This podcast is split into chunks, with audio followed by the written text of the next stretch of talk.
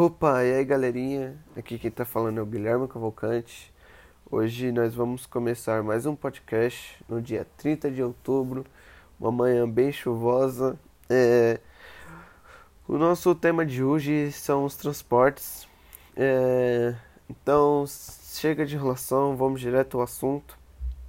Os transportes são é, os transportes correspondem a um conjunto de materiais e instrumentos técnicos utilizados para locomover pessoas, não só pessoas, cargas, produtos de um lugar para o outro. No contexto do desenvolvimento dos países e das sociedades, os meios de transporte são um dos principais elementos para garantir a infraestrutura do local, ou seja, o suporte material para que tal crescimento instrumentalize-se. Quanto maior o crescimento econômico de um determinado país, o que é, equivale a dizer a maior presença de industrialização é, e atividades comerciais, a maior demanda é a pressão sobre os meios de transporte, nesse caso, pois eles têm que transportar cargas e produtos. Esses meios não tiveram uma estrutura adequada para suportar essa carga. Faltamente, o desenvolvimento desse país encontrará maiores desafios e dificulta, é, dificilmente se concretizará.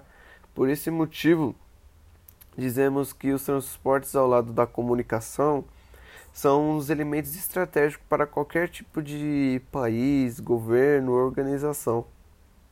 É, o próprio sistema capitalista necessitou, ao longo da história, é, da evolução dos meios de transportes para desenvolver, de desenvolver-se no século XV e XVI. Foram é, desenvolvidos das técnicas de navegação e a produção das grandes caravelas que permitissem a expansão coloni é, colonial da Europa e diversos é, continentes. A reprodução de seu sistema econômico para outra sociedade, dando início ao processo de mundi mundialização do capitalismo que é hoje, é, chamamos por globalização.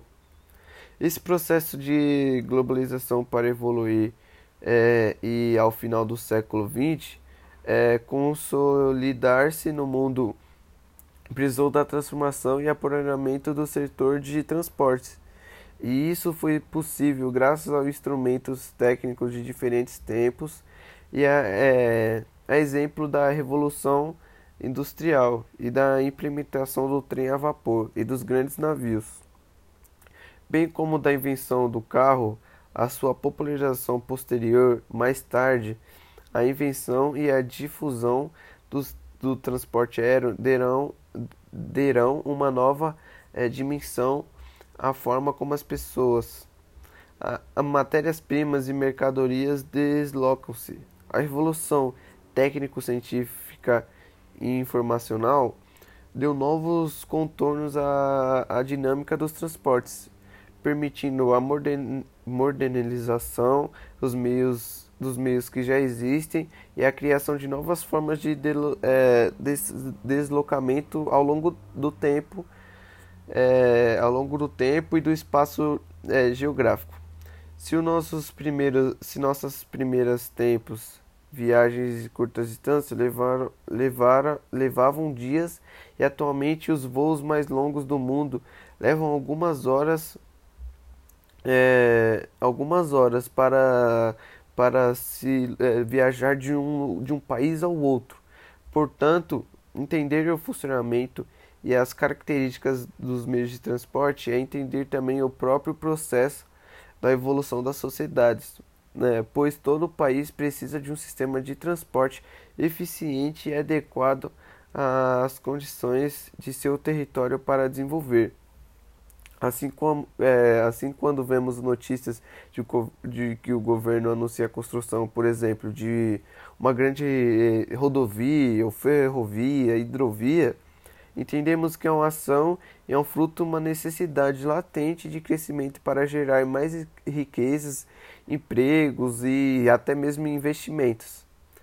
É, outra consideração necessária é de que os diferentes sistemas de deslocamento articulam-se em redes de em redes.